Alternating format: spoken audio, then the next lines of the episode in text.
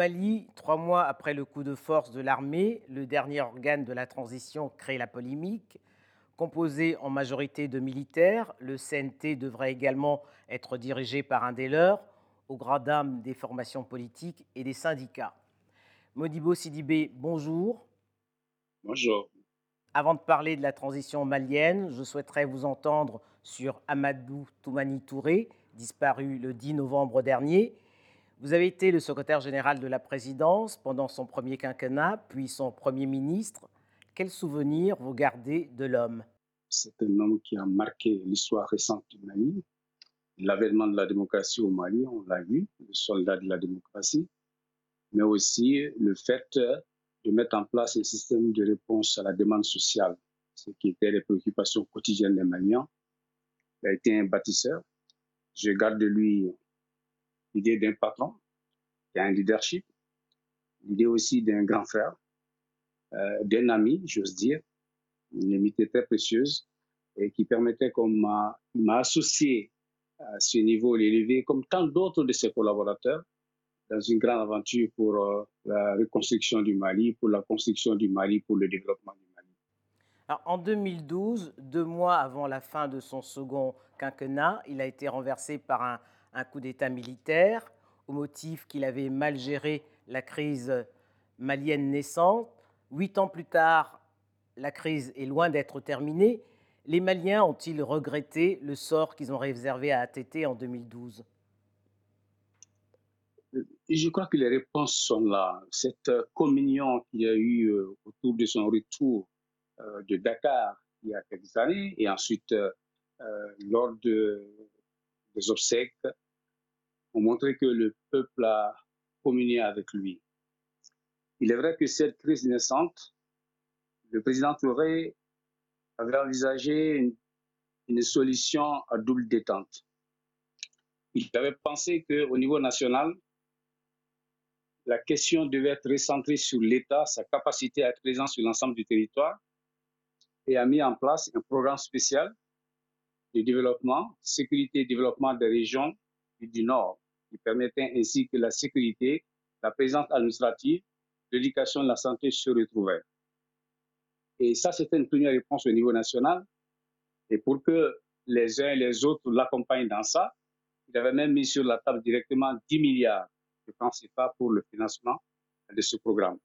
Mais en même temps, il avait la conscience, la conscience que l'aspect sahélo-saharien était extrêmement important et que l'espace régional et l'espace interrégional était absolument indispensable pour donner une finalité, une profondeur en termes de réponse aux questions de sécurité. Je pense qu'il avait anticipé sur un certain nombre de questions. Euh, malheureusement, les résultats n'ont pas été ce qu'on pouvait escompter, mais aujourd'hui, il est clair que la démarche qu'il avait tracée, ce continuum-là, sécurité-développement, reste encore euh, l'essence de la réponse aux problèmes de sécurité que nous vivons et à la question de l'État. Le 18 août dernier, Ibeka, lui aussi, a été renversé par un, un, coup de force. Trois mois plus tard, tous les organes de la transition ne sont pas opérationnels. Certains partis politiques affirment qu'il faudrait insuffler une nouvelle dynamique à cette transition. Pensez-vous également qu'elle est poussive? Je crois qu'elle est mal partie. Je crois qu'il y a deux situations qu'il aurait fallu maîtriser. La première, ne pas oublier que la chute du président, c'était aussi le travail des mois et des mois, des centaines de milliers de Maliens qui se sont retrouvés sous la direction du M5 pour marquer très simplement par une vraie révolution citoyenne leur volonté de changer de gouvernance, leur volonté de rebâtir leur pays, leur volonté de se réapproprier leur démocratie. Et si cela a été parachevé par les militaires qui se sont regroupés dans le CNSP, le Comité national pour le salut public, il devait y avoir une jonction entre ce comité-là et le M5 qui était porteur de changement en tant que deux forces de changement pour pouvoir conduire la transition. Premier élément. Le second élément, c'était que le sursaut national et disons l'union sacrée devait venir d'une conférence des forces politiques et sociales, d'une conférence libre, qui allait permettre à tous les Maliens de façon catégorielle, de façon régionale, territoriale, professionnelle, de se retrouver pour partager une vision, un consensus sur la transition, sur les grands changements à apporter et sur l'agenda de la transition. Que les Maliens allaient sortir de là avec ça parce qu'ils sont d'accord sur euh, le diagnostic de l'État, ils sont d'accord sur la solution, ils vont donc accepter des sacrifices momentanés. L'autre aspect, c'était de prévoir des assises nationales de la refondation pour effectivement permettre que les Maliens se réapproprient leurs institutions, se réapproprient leur démocratie par une démarche endogène de production d'infrastructures dans lesquelles ils se reconnaissent. Voilà ce qui aurait dû être la marche de la transition. Et c'est ça qu'on ne sent pas, qu'on ne voit pas venir, parce qu'à date, il n'y a pas un contenu véritable donné par les organes de la transition sur cela. Si on reste à l'idée que c'est une question d'élection à organiser, on passera à côté. La transition malienne, elle sera refondatrice ou elle ne sera pas. Alors, votre allié au sein du M5 RFP, l'imam Diko, est lui euh, prêt à participer au, Conseil national de transition et même à voir qu'il soit dirigé par un, militaire. Alors, compte tenu de l'aura de l'imam Diko, est-ce que cela ne risque pas de rendre inaudible la voix des partis politiques? Je, pense que j'ai entendu la CEMA, je n'ai pas entendu euh, l'imam Diko. Le plus important pour nous, c'est le M5. Le M5, c'est quand même une plateforme. Il regroupe beaucoup de partis politiques, de centrales syndicales, d'associations, de personnalités, et qui ont conduit la révolution citoyenne, qui ont une idée de ce que doit être la transition, qui veulent que la transition soit articulée autour d'un agenda.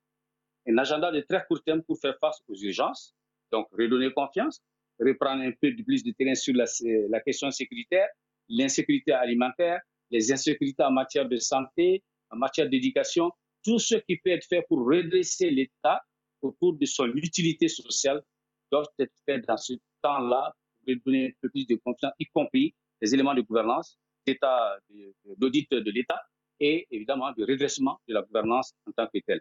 Mais tu dois être accompagné de l'autre temps qui est concomitant, qui est les réformes structurelles. Et donc engager des grandes réformes, des réflexions sur ces réformes-là à travers des assises nationales de refondation pour permettre effectivement qu'on arrive à terme à camper les instruments indispensables pour euh, euh, l'étape prochaine, qui est le Mali au moins au plan institutionnel, et que les élections se passent dans ce cadre-là. Donc le M5, comme d'autres partis politiques, ne se trompent pas que la transition ne peut pas être faite sur le dos des uns et des autres. Il faut arriver à un consensus sur la transition, un consensus sur l'agenda, un consensus sur les objectifs. Aujourd'hui, nous sommes dans une situation qui est très critique et il faut comprendre que les Maliens ne sont pas du tout décidés à revenir en arrière, à rejeter leur démocratie. Ils veulent repenser leur démocratie, mais ne veulent pas la rejeter. Je ne crois pas qu'ils soient prêts à revenir sous les régimes autoritaires un régime militaire, etc., et de laisser la démocratie telle qu'ils l'ont vécue, telle qu'ils peuvent la redresser, telle qu'ils peuvent l'intérioriser pour leur donner une dimension qui leur soit propre, dans laquelle ils se reconnaissent avec leurs institutions. Ça, c'est une étape extrêmement importante. Ce n'est pas seulement le Mali, c'est la sous-région, c'est le continent qui a besoin aujourd'hui, avec sa jeunesse, de poser d'autres règles concernant la gouvernance, concernant la démocratie, qui ne doit pas reculer sur le continent, et qui doivent s'affirmer davantage aujourd'hui, en plus de transparence, en plus de volonté de faire les ressources.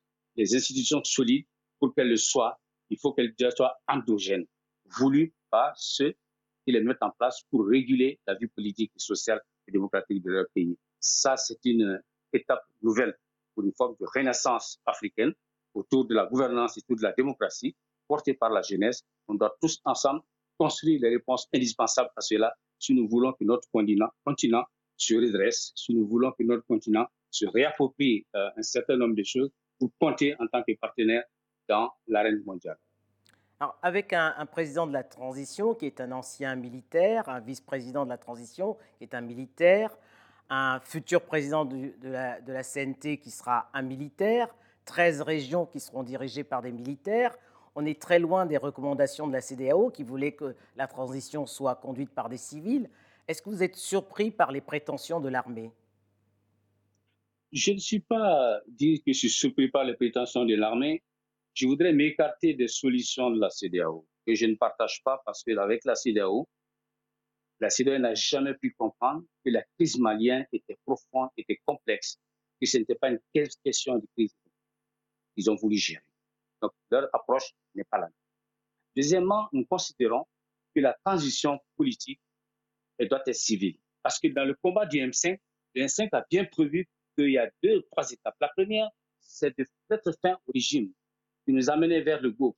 Et à partir de là, de mettre en place une transition politique pour conduire à des réformes majeures qui pourraient permettre l'avènement d'une autre république, euh, d'une autre démocratie beaucoup plus ancrée. Je crois que se précipiter, c'est de fuite en avant que de vouloir mettre un militaire ici, que de vouloir faire des régions qui n'ont pas encore fait euh, l'objet d'un véritable partage de vision sur euh, la décentralisation sur les territoires, sur leur organisation, sur leur aménagement, je pense qu'il est précipité d'aller dans toutes ces nominations. Il est précipité d'aller vers une espèce de fuite en avant. Il faut revenir ce que moi j'appelle l'os de la transition, c'est une traduction des mots Bamana qui veut dire l'essence des choses. L'os de la transition, c'est la refondation. Et cette refondation-là, il est temps de la faire. On ne l'a pas fait en 2012-2013. On ne l'a pas fait en 2018. Aujourd'hui aussi, pour différentes raisons, on peut précipiter les choses et, une fois de plus passer à côté.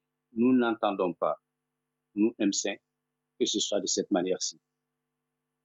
Et donc, par conséquent, notre bataille, nous allons la poursuivre pour que la transition revienne à une trajectoire qui va dans cette direction-là, qui est le changement et la transformation de notre pays, qui est une autre gouvernance, une autre démocratie bien à nous et qui est notre État qui est plus solide, qui est plus représentatif des territoires représentatif de la diversité des Maliens, qui requiert une nouvelle légitimité qu'elle doit bâtir au plus près des communautés pour avoir une réponse effectivement par la présence de la République, la présence de l'autorité, de façon participative, à faire en sorte que la confiance revienne et qu'on considère que c'est l'autorité de la République, par la sécurité, par la justice, qui doit prévaloir pour être la protection et disons le bouclier pour tout le monde et que le Mali puisse se retrouver euh, une forme de stabilité qui permettra d'aller vers une sortie de crise durable et véritablement Modibo Sidibé, merci.